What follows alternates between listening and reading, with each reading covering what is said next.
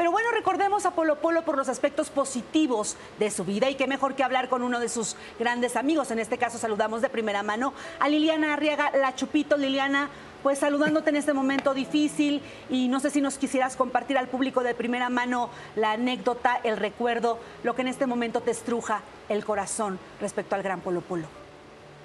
Bueno, antes que nada, buenas tardes. ¿Cómo están? Espero que bien. Pues sí, qué triste noticia, ¿no? En el medio artístico se nos fue el maestro de la comedia y bueno, yo tuve la oportunidad de compartir escenario con él y, y ¿qué te puedo decir? Pues puro aprendizaje, pura buena vibra, muy, muy lindo el señor Polo Polo. No, no, fuimos muy, muy, no puedo decir que fuimos así súper allegados, que nos veamos diario, pero las veces que llegué a compartir con él un tipazo y siempre, siempre aprendías de él, ¿eh? Puedes decir, puedes presumir que compartiste crédito y escenario.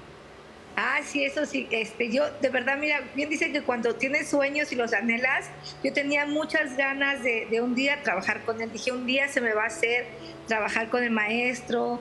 Eh, yo quería hacer algo con él y, de repente un día me, me, llega la llamada de que si quería trabajar en Estados Unidos, precisamente fue eh, abrirle, eh, abrirle un show en un casino muy famoso. Le dije, pero por supuesto que sí, en una de sus giras.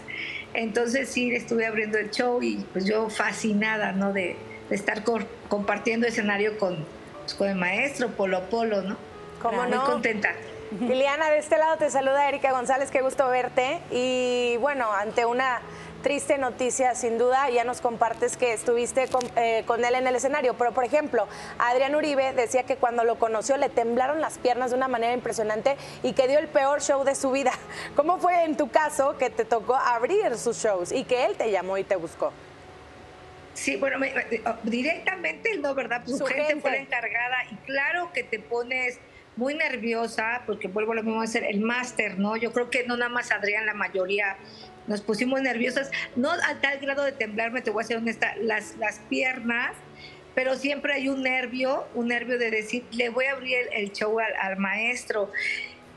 Y bendito Dios, este, pues, pues sí, me, fue nos fue muy bien a los dos, o sea, como que querías demostrar de, ¿cómo te diré? Que como que querías seguir trabajando, ¿no? con él y, y pues como que le echaste, bueno, en mi caso le eché como que muchas ganitas, o esa fue mi, mi noche, nos fue súper bien, la gente estaba divina con los dos y, y sí, sí, sí me, me fue bastante bien. Más bien, ¿sabes qué? Al platicar con él era como que ponerle de más atención porque el maestro estaba muy estudiado, era, era, era muy, muy estudiado, muy leído, mi querido Polo Polo. Así es, alguien muy preparado que hablaba varios idiomas, que sabía que estudiaba, ¿no?